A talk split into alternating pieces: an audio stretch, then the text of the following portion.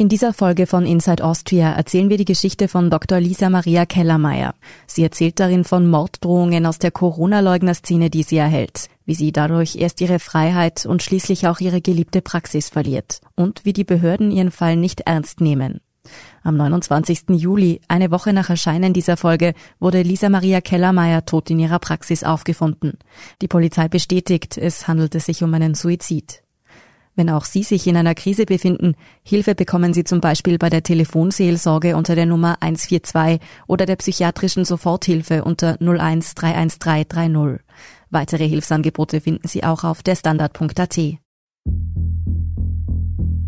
Faktum ist, dass ich seit sieben Monaten nur zum Arbeiten vor die Tür gehe oder alle zwei bis drei Wochen mal in einen Supermarkt. Eine Ärztin in Oberösterreich wird massiv bedroht von radikalen Corona-Leugnern. Und als ich um halb sieben Uhr morgens aufgewacht bin, auf mein Handy geblickt habe, hatte ich die erste sehr konkrete und sehr detailliert ausgeführte blutrünstige Morddrohung da. Doch die Behörden nehmen den Fall nicht ernst. Die Politik lässt die Ärztin mit der Bedrohungslage allein. Alle fanden, dass mir geholfen werden sollte, alle fanden es furchtbar, aber getan halt halt niemand etwas. Für einen Aktenvermerk wird schon gereicht haben, aber danach scheint dann nichts mehr passiert zu sein. Bis sich eine 24-jährige Hackerin aus Süddeutschland einschaltet. Und dann habe ich diese Postings von der Kermeier auch über meinen Feed gesehen und dann habe ich mich eben auch angeboten, ihr zu helfen. Sie findet in kürzester Zeit eine Spur, die zur rechtsextremen Szene in Deutschland führt. Und das Interessante war halt eben, dass dieser Täter direkt einen Klarnamen benutzt. Und eben auch diese typischen Einzelheiten, die Art und Weise, wie er sie hinrichten würde. Das war für mich dann schon direkt klar, okay, wir haben es eher mit einem rechtsorientierten Menschen zu tun. Und plötzlich kommt Wind in die Sache. Nella Alami hat ihre Informationen erst an das DSN gegeben. Das ist die Direktionsstaatsschutz in Österreich. Das ist der österreichische Geheimdienst. Ich bin Lucia Heisterkamp vom Spiegel. Und ich bin Antonia Raut vom Standard. In dieser Folge von Inside Austria rekonstruieren wir den Fall einer Ärztin, die über Monate Morddrohungen erhält. Wir blicken auf den fragwürdigen Umgang der Behörden und sprechen mit jener Frau, der es gelingt, den mutmaßlichen Täter zu identifizieren. Und wir fragen, wieso Opfer von rechter Bedrohung im Netz so oft allein gelassen werden.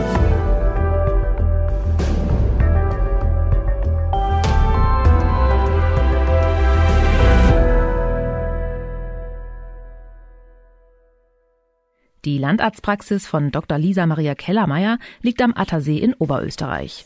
Jetzt im Sommer ist es hier besonders schön. Die Mittagssonne schimmert auf das türkisblaue Wasser, ringsrum ragen Berge in den Himmel. Man könnte sich wohl kaum einen idyllischeren Ort für eine Arztpraxis vorstellen. Doch am Eingang hängt ein Schild auf weiteres geschlossen. Stand heute ist es so, dass ich nicht ausreichend Mitarbeiterinnen habe, die bereit sind, unter solchen wahnwitzigen Bedingungen zu arbeiten. Denn wer in der Praxis von Kellermeier arbeitet, muss fürchten, beschimpft und angefeindet zu werden. Die Hausärztin selbst wird mit dem Tode bedroht.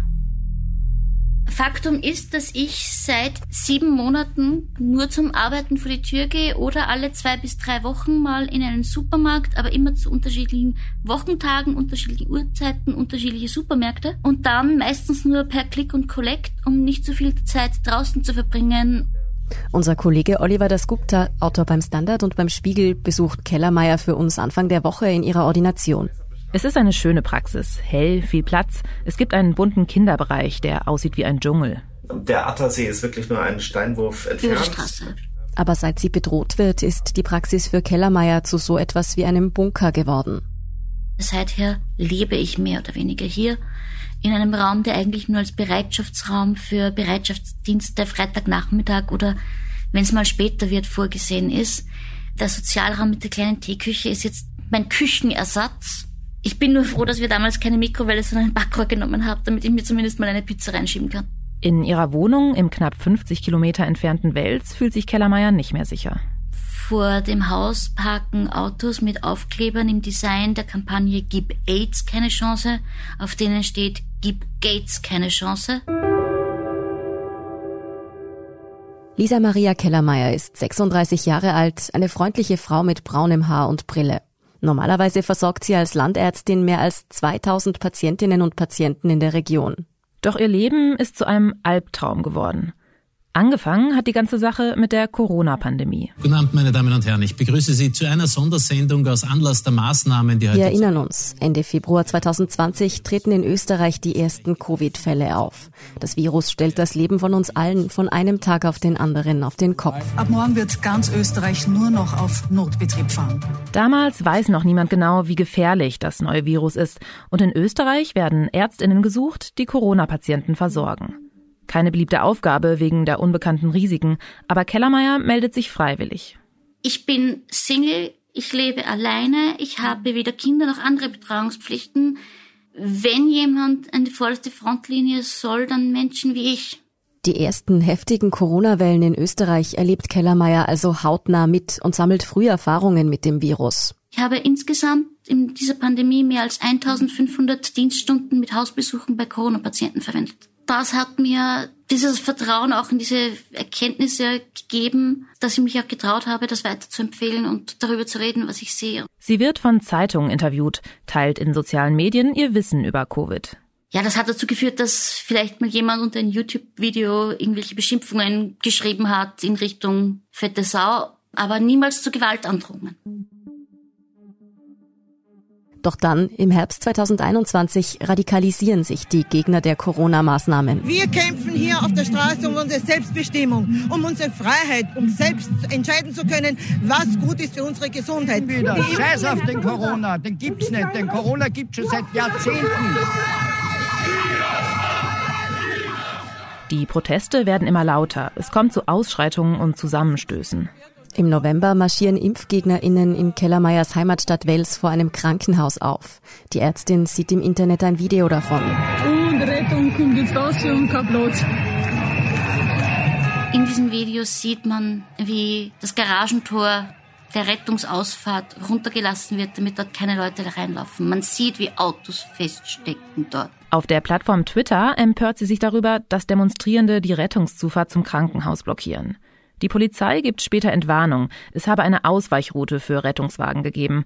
In einem Twitter-Kommentar der Polizei ist auch von angeblichen Falschmeldungen zur Demo in Wels die Rede. Dieser eine Post der Polizei hat fatale Folgen für Kellermeier. Von einem Moment auf den anderen bricht der Hass der Corona-Leugner-Szene über sie herein.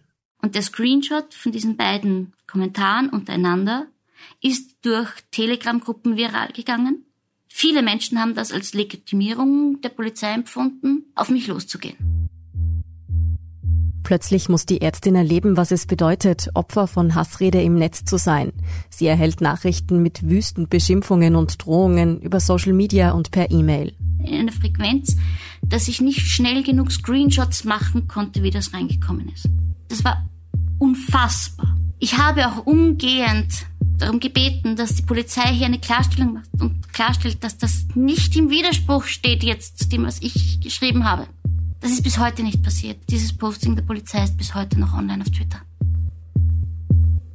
Und die Hassnachrichten hören nicht mehr auf.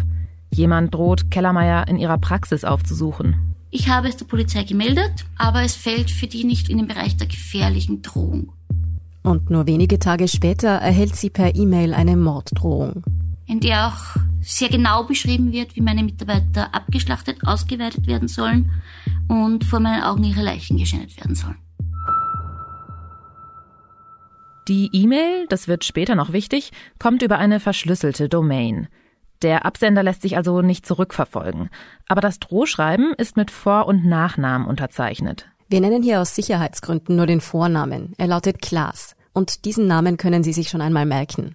Die Ärztin Kellermeier fürchtet plötzlich um ihr Leben. Ich habe in meinem Leben so etwas noch nie erlebt, keinen Anknüpfungspunkt, um das irgendwie einzuordnen. Wir haben an diesem Tag noch einen Sicherheitsdienst beauftragt, der ab Dienstag, dem 23. November, in der Ordination vor Ort zu sein. Und weil in dieser ersten blutrünstigen Morddrohung vom Schusswaffengebrauch die Rede ist, haben wir einen bewaffneten Sicherheitsdienst engagiert. Sie erstattet Anzeige bei der Polizei, sie kontaktiert die Ärztekammer, Lokalpolitiker, Parlamentsparteien. Also ich habe in der ersten Woche wirklich von grün bis blau, also mit dem Gesundheitssprecher der Grünen Kontakt aufgenommen, bis hin zum Gesundheitssprecher der FPÖ. Ich habe allen den Fall geschildert, ich habe allen das E-Mail auch zu lesen gegeben. Alle haben mir gesagt, ja, sie haben selbst auch Morddrohungen bekommen, aber nein, nichts so Drastisches. Alle fanden, dass mir geholfen werden sollte, alle fanden es furchtbar, aber getan hat halt niemand etwas.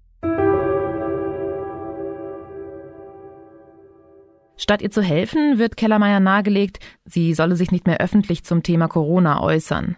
Doch die Ärztin will sich nicht einschüchtern lassen und versucht, sich selbst zu schützen. Der private Sicherheitsmann bleibt.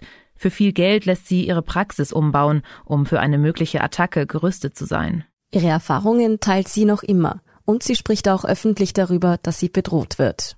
Schlussendlich war es aber so, dass diese Drohungen nicht aufgehört haben, es auch nicht nur bei diesem Glas blieb, auch andere mir geschrieben haben, sie wollen mich vor ein Volkstribunal stellen oder ähnliches oder mir Besuche abstatten entsprechende. Es gab kleinere Vorfälle in der Ordination, Schwurbler, die den Betrieb einfach behindern wollten. Mein Sicherheitsdienst hat vier Patienten Butterfly-Messer abgenommen. Kann man natürlich nicht anzeigen, weil das könnten sie auch zufällig eingesteckt haben. Was allerdings hier am Land doch recht unüblich wäre. Zu diesem Zeitpunkt traut sich die Ärztin schon kaum mehr aus ihrer Praxis. Sie geht nur noch ab und zu zum Einkaufen nach draußen. Im Mai 2022 schickt ihr wieder jemand eine Morddrohung, wieder unterzeichnet von dem Mann namens Klaas. Und hat geschrieben, dass er seine Pläne ändert, mich und meine Mitarbeiter nicht mehr in der Ordination abzuschlachten plant, sondern meint, ich könne ja diesen Sicherheitsstandard nicht aufrechthalten und er würde mich irgendwo draußen abpassen, entführen, in seinem Keller zu Tode foltern und meine Leiche wird man niemals finden. Kellermeier versucht herauszufinden, wer hinter dem Namen steckt. Über eine Google-Suche findet sie einen Klaas mit dem passenden Nachnamen, der in Hamburg lebt. Und irgendetwas kommt ihr da seltsam vor. Ein Gefühl, das sich später bestätigen soll. Sie wendet sich an die Polizei mit der Bitte, sich diesen Klaas in Hamburg näher anzusehen, ohne Ergebnis. Man bietet ihr an, für ihren Schutz ab und zu einen Streifenwagen vorbeikommen zu lassen. Finanzielle Unterstützung für den privaten Sicherheitsmann oder den Umbau ihrer Praxis erhält sie keine. Ende Juni, also vor wenigen Wochen, wird Kellermeier klar, sie kann die Kosten nicht mehr stemmen. Es ist ein Schaden von mehr als 100.000 Euro bereits entstanden und ich kann mir jetzt ausrechnen, bis wann ich die Gehälter noch zahlen kann. Sie setzt auf ihrer Homepage und auf Twitter eine Nachricht ab. Ordination bis auf weiteres geschlossen. Und weil ich nicht bereit bin, meine Patienten über die Gründe der Schließung zu belügen, habe ich es öffentlich gemacht, auf die Homepage gestellt und auf Twitter gestellt, dass die Ordination geschlossen ist und auch warum. Aber auch nachdem die Türen ihrer Praxis geschlossen sind, bleibt die Angst. Der Mann, der ihr blutrünstige Morddrohungen schickt, läuft offenbar munter weiter draußen herum, ohne dass irgendjemand etwas gegen ihn unternimmt. Im Gegenteil, die Polizei in Oberösterreich geht in die Offensive und übt öffentliche Kritik an Kellermeier. Der Sprecher der Polizei, Herr Furtner, hat in der Öffentlichkeit das gesagt, was mir von den Polizeibehörden schon die letzten sieben Monate immer wieder vermittelt wurde. Zum einen, ich würde dramatisieren. Um das zu entkräften, habe ich eben die Volltexte auch der Drohungen veröffentlicht, um auch klarzumachen, wie schlimm es ist und das Ausmaß der Bedrohungslage. Das zweite war, ich möchte mich nur in Medien drängen. Und es wurde halt wieder gesagt, ich sei selber schuld. Etwas, was ich über sieben Monate immer wieder gehört habe. Auf unsere Anfrage will der Polizeisprecher seine Äußerungen gegenüber Kellermeier übrigens nicht kommentieren. Für die Ärztin ist klar, sie ist völlig auf sich allein gestellt. Niemand kann ihr sagen, wie gefährlich die Lage für sie ist und wer hinter den Morddrohungen steckt. Aber dann passiert etwas Unerwartetes. Etwas, mit dem sie nicht mehr gerechnet hätte. Jemand kommt ihr zu Hilfe. Also ich bin Nella, ich bin 24 Jahre jung und ich bin hauptberuflich Cybersecurity Spezialistin. Die Frau, die sich Nella Alami nennt, lebt in Süddeutschland. Sie bezeichnet sich als Hacktivistin, eine Kombination aus Hackerin und Aktivistin.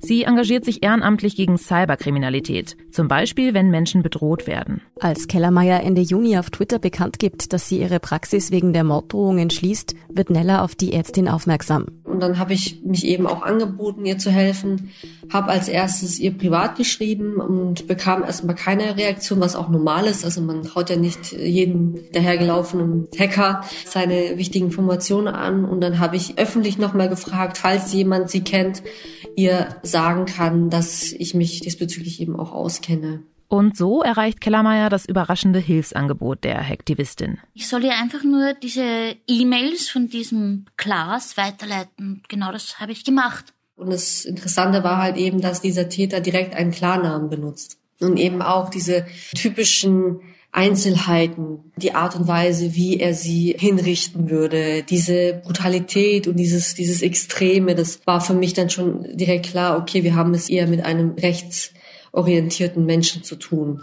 Dass der Täter mit vollem Namen unterschreibt, ist für Nella Alami der wichtigste Hinweis. Denn wie wir ja schon wissen, nutzt der Verfasser eine E-Mail-Adresse, die sich nicht zurückverfolgen lässt. Warum sollte er dann seinen echten Namen unter die Mails setzen? Klaas ist also vermutlich nicht der richtige Name des Verfassers. Aber Nella glaubt, dass er trotzdem eine Bedeutung hat, die sie zum Täter führen könnte. Klarnamen werden bei Droh-E-Mails nie willkürlich ausgewählt. Oft werden politische Gegner genommen oder andere Feindschaften. Sie beginnt also im Netz auf Spurensuche nach Klaas zu gehen. Und dafür muss sie nicht einmal spezielle IT-Skills verwenden. Nella kann zwar hacken, in dem Fall musste sie das aber gar nicht. Sie hat eine Open-Source-Recherche betrieben, also quasi nur öffentlich zugängliche Informationen benutzt. Das ist unsere Kollegin Johanna Jürgens. Sie hospitiert gerade im Innenpolitikressort des Spiegel und hat sich ziemlich ausführlich mit dem Fall und der Recherche von Nella beschäftigt. Sie erzählt auch, dass Nella in ihrem Bereich relativ bekannt für ihre Recherchen ist und dass sie mit so ziemlich jedem Klischee eines Hackers bricht. Man stellt sich ja häufig junge Männer vor in Kapuzenpullis, die in abgedunkelten Räumen vor ihren Rechnern sitzen und mit niemandem darüber sprechen, was sie da eigentlich so treiben. Nella ist so ziemlich das komplette Gegenteil. Es ist eine junge Frau, langes schwarzes Haar, die auch durchaus Wert auf ihr Äußeres legt und vor allem aber öffentlich darüber spricht, was sie macht. Dann habe ich mich eben schlau gemacht, beziehungsweise habe erstmal geschaut, ob in dieser Szene, also in der rechten Szene oder auch in der Querdenker-Szene bereits einen Class, ob da irgendein Zusammenhang da ist, ob er schon mal gedoxt worden ist. Falls Sie sich jetzt fragen, was Doxing bedeutet, unsere Kollegin Johanna Jürgens erklärt das so. Doxing heißt, dass persönliche Informationen wie zum Beispiel der Wohnort oder das Geburtsdatum oder der Arbeitgeber zusammengetragen und veröffentlicht werden, oft in Zusammenhang mit Aufrufen zu Gewalt oder Hassverbrechen. Im Grunde ist das die gleiche Praxis wie die sogenannten Feindeslisten, die man aus der Neonazi-Szene kennt. Und es war dann tatsächlich so, also ich habe sehr, sehr viele Fake-Accounts gefunden von Klaas, wo bewusst versucht worden ist, ihn als Putin-Sympathisant hinzustellen oder anderweitig und eben auch, wo seine Daten veröffentlicht worden sind, inklusive seiner Firma. Und dieser Klaas, der offensichtlich aus der rechten Szene angefeindet wird, der lebt in Hamburg. Es ist derselbe Klaas, auf den die Ärztin Kellermeier bei ihrer Google-Suche gestoßen ist. Und er hat keine Ahnung, dass in seinem Namen Morddrohungen verschickt werden, bis sich Nella bei ihm meldet. Und er hat mir dann bestätigt, dass er von dieser Gruppierung, die ich ebenfalls analysiert habe, über Jahre gedoxt, bedroht und manipuliert wurde. Warum Klaas in Hamburg von Rechtsextremen bedroht wird, ist relativ offensichtlich. Er engagiert sich seit Jahren im Netz gegen rechte Hetze und Hass. Das muss man sich so vorstellen. Er sucht in der Twitter-Suche nach Schlagwörtern, die meldefähig sind. Und so schalten sie reihenweise Accounts aus der rechten Blase ab. Klaas hat mir gegenüber gesagt, er schätzt, dass es bisher um die 4000 Accounts waren. Und damit macht man sich natürlich nicht nur Freunde. Um Klaas zu demütigen, so die Vermutung von Nella Alami, hat einer seiner Gegner seinen Namen in dem Drohschreiben verwendet. Und wer genau dieser Gegner sein könnte, dazu findet Nella ziemlich schnell immer mehr Hinweise. Jemand aus der rechtsextremen Szene in Deutschland, der auch Verbindungen nach Österreich hat. Die Sachen haben ja bei der Ärztin angefangen, als sie sich über die Demo beschwert hat, zu Recht, die ja vor einem Krankenhaus gewesen ist. Und derjenige, der diese Demo organisiert hat, hat auch eine gute Freundschaft zu demjenigen, der der mögliche Verfasser ist von diesen E-Mails. Weil die Ermittlungen in dem Fall noch laufen, kann Nella nicht all ihre Erkenntnisse öffentlich machen. Aber es gelingt ihr, einen mutmaßlichen Täter zu identifizieren. Der Name ist auch unserer Kollegin Johanna Jürgens bekannt. Der mutmaßliche Täter, wenn es denn auch ein Einzeltäter ist, auch das weiß man ja nicht, ist ein Rechtsextremer aus Berlin. Den Namen kann unsere Kollegin hier natürlich auch nicht nennen, solange sich der Verdacht noch nicht erhärtet hat. Was aber interessant ist, er ist den Berliner Ermittlungsbehörden kein Unbekannter. Anfang des Jahres gab es bei ihm eine Hausdurchsuchung in einem anderen Fall, aber da ging es auch um Bedrohungen gegen politische Gegner. Dass der mutmaßliche Täter bereits andere bedroht hat, ist für Nella Al-Lami eine weitere Spur. Also der ist jetzt nicht irgendwie unbekannt, sondern das ist quasi seine Handschrift, wenn man sich mit ihm beschäftigt. Eines ist an dieser Stelle wichtig zu betonen. Nella Alami hat eine Reihe von Indizien gefunden, keine Beweise. Ob sich ihr Verdacht bestätigt, das müssen polizeiliche Ermittlungen zeigen. Aber sie hat allein geschafft, was der Polizei in Österreich offenbar über Monate nicht gelungen ist. Nella sagt, sie habe für ihre Recherche gerade einmal sechs Stunden gebraucht. Und sie hat weder im Darknet geforscht, noch spezielle Hacks verwendet, sondern eine öffentliche Suche im Netz betrieben. Eine Suche, die im Prinzip jeder nachvollziehen könnte. Und genau das hat unser Kollege Andreas Poschowski gemacht. Ich arbeite seit gefühlten Jahrtausenden im Webressort vom Standard. Mein Zugang zur Recherche war, dass diese gesamte Sache aufgepoppt ist, nachdem die Dr. Kellermeier das auf Twitter bekannt gemacht hat. Unser Kollege liest auf Twitter auch, dass sich Nella in den Fall einschaltet und innerhalb von kürzester Zeit behauptet, eine Spur gefunden zu haben. Und sie hat keine konkreten Details genannt, also haben wir uns irgendwie gedacht, wir besorgen uns mal zwei dieser Drohmails, die hat uns die Dr. Kellermeier weitergeschickt und die haben wir uns dann genauer angesehen. Ohne zu wissen, wie die Recherche von Nella verlief, zieht unser Kollege genau dieselben Schlüsse wie die Hacktivistin. Er folgt dem Klarnamen des Verfassers, stößt auf Klaas wahre Identität und am Ende auf diejenigen, die ihn bedrohen. In dem Fall war das eine Serie von Twitter-Accounten, die recht offensichtlich von derselben Person betrieben werden. Da kommen dann so Begriffe wie Anti-Antifa und ziemlich viele rechtsextreme, frauenfeindliche und natürlich auch Covid-leugnenden Aussagen vor. Die Personen, die solche Accounts betreiben, beschreibt unser Kollege so. Das ist so eine wilde Gemengelage an Leuten, die sich da irgendwie zusammengefunden hat. Ich würde das bezeichnen als rechtsextreme Online-Trolle, ehrlich gesagt. Also das sind Leute, die legen Fake-Konten an, irgendwie um andere zu diskreditieren, die versuchen sich einzuschleusen bei anderen und so weiter, um da irgendwie Desinformation zu betreiben und schreiben ganz offensichtlich auch relativ üble Hassmails. Was unserem Kollegen außerdem auffällt, als Nella auf Twitter ankündigt, der Ärztin Kellermeier helfen zu wollen, folgt prompt eine Reaktion von einem dieser Accounts. Der behauptet, Nella wolle die Schuld den Rechten zuschieben, obwohl doch Linke hinter den Morddrohungen stehen würden.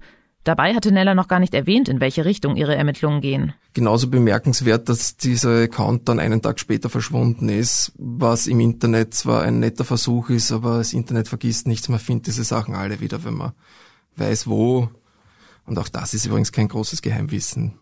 Eine relativ simple Suche führt unseren Kollegen somit zu derselben Gruppe im Netz, die Nella identifiziert hat. Die Nella selber sagt, sie ist noch weitergekommen, aus diesen Accounts dann irgendwie eine konkrete Person zu identifizieren. Ich mag an der Stelle sagen, das kann ich so jetzt nicht sagen, nicht weil ich dem widersprechen will, aber das ist nichts, was wir beweisen können. Es gibt gewisse Indizien, aber das ist eigentlich dann jetzt Aufgabe der Behörden, sich das anzusehen.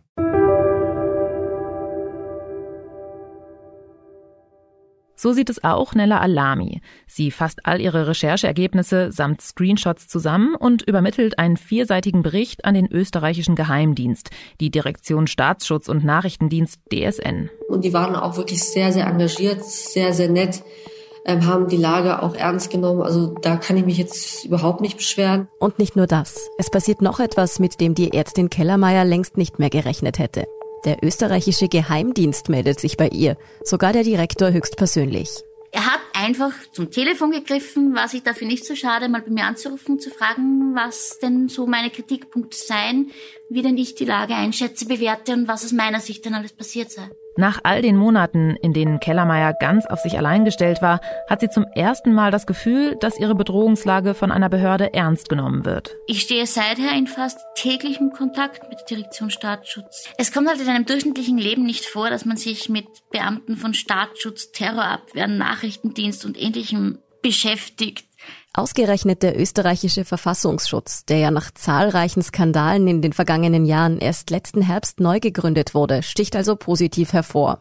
Andere österreichische Behörden reagieren auf die Recherchen von Nella Alami eher ablehnend, so etwa die zuständige Staatsanwaltschaft in Wels. Tatsächlich erschien ein Artikel, in dem recht augenscheinlich versucht wurde, die Recherchen von der Nella zu diskreditieren. So heißt es laut dem Sprecher der Staatsanwaltschaft Wels, die Recherchen von Alami seien technisch und inhaltlich nicht nachvollziehbar. Man wisse nicht, ob sie für ihre Rückschlüsse nicht vielleicht doch im Darknet recherchiert habe. Dabei, das muss man sagen, war es ja eine einfache Google-Suche, die Alami zu Klaas geführt hat. Die hätte die Polizei auch machen können. Aber bei Klaas hat sich bis heute aus Österreich, sagt er, niemand gemeldet. Die haben das nicht so ganz geblickt. Die haben auch gesagt, ich hätte irgendwie in Darknet recherchiert, was alles überhaupt nichts damit zu tun hätte. Und man hat einfach gemerkt, da fehlt wirklich der Wille und die haben das alles nicht so wirklich für voll genommen. Als sie dann aber die weiteren Ergebnisse bekommen haben, haben die es dann auch nachvollziehen können. Inzwischen haben die österreichischen Behörden den Fall an das Berliner LKA übermittelt. Ob die deutschen Behörden nun gegen den mutmaßlichen Täter ermitteln, das wissen wir nicht. Und ob es gelingen wird, ihm die Tat am Ende tatsächlich nachzuweisen, auch das ist ziemlich offen. Das Problem ist, ein Beweis ist es ja erst, wenn man diese E-Mail bei ihm findet. Ein wenig Hoffnung macht Nella Alami aber, dass bei dem mutmaßlichen Täter ja vor kurzem eine Hausdurchsuchung durchgeführt wurde. Vermutlich wurde dort auch sein Computer sichergestellt und vielleicht befindet sich ja dort auch noch die Mail mit der Morddrohung. Aber auch wenn unklar ist, ob der Täter am Ende dingfest gemacht wird, für die Ärztin Kellermeier hat sich durch die Recherchen der Hektivistin und das Einschalten des Geheimdienstes jetzt schon viel verändert. Es ist einerseits erschreckend, wie weit es eskalieren musste, bis jemand ja seinen Job ernst genommen hat. Gleichzeitig ist es für mich eine wirklich enorme Erleichterung zu wissen, da ist jemand, an den kann ich mich wenden. Ich kann dort und dort E-Mails hinschreiben, ich kann dort oder dort anrufen und es wird gehört. Die Frage ist, warum haben die österreichischen Behörden ihren Job in der Sache offenbar so lange nicht richtig gemacht? Kellermeier hatte ja schon die ersten Drohungen im November zur Anzeige gebracht. Laut unserem Kollegen Andreas Proschowski hätten die Beamten damals zwar versucht, über die E-Mail-Adresse den Adressaten des Schreibens zu ermitteln, aber der Versuch musste ja ins Leere führen, weil Tools zur Verschleierung der Adresse genutzt wurden. Und damit hat man den Fall dann offenbar ad acta gelegt. Einerseits glaube ich schon, dass die Behörden sehr viele solcher Mails weiterbekommen und dann machen sie halt irgendwie das Mindeste, schauen sich ein paar Sachen an, die sie irgendwie im Buch drinnen stehen haben, die sie zu erfüllen haben und dann legen sie es irgendwie zu den Akten. In Wirklichkeit muss man da natürlich ein bisschen kreativer vorgehen, wenn man so einen konkreten Fall ermitteln will. Die Morddrohungen gegen die Ärztin Kellermeier sind leider alles andere als ein Einzelfall. Hetze, Beschimpfungen und Bedrohungen durch Rechtsextreme sind in den letzten Jahren erschreckend angestiegen. Es gibt Statistiken, die das belegen. Die Initiative Ban Hate veröffentlicht regelmäßig einen Online-Report zu Hass im Netz in Österreich. Im Jahr 2021 gingen insgesamt 2817 Meldungen ein.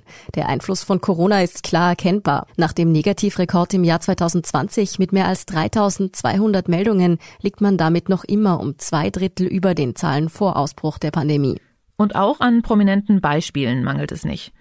In Österreich haben mehrere Politiker zuletzt Rücktritte damit begründet, dass sie massive Morddrohungen erhalten, etwa der ehemalige Gesundheitsminister Wolfgang Mückstein, der noch amtierende Landeshauptmann von Tirol Günther Platter und auch der ehemalige Finanzminister Gernot Blümel. Extrem belastend für mich und meine Familie waren auch die ständigen Bedrohungen. Dass es durch meine politische Tätigkeit und die dadurch bedingten innenpolitischen Auseinandersetzungen immer wieder zu Morddrohungen gegen meine Frau und meine Familie gekommen ist. Anfeindungen, Beleidigungen, Drohungen, nicht nur gegen mich selbst, sondern auch gegen mein persönliches Umfeld. Und dann gibt es noch den Fall von Sigrid Maurer.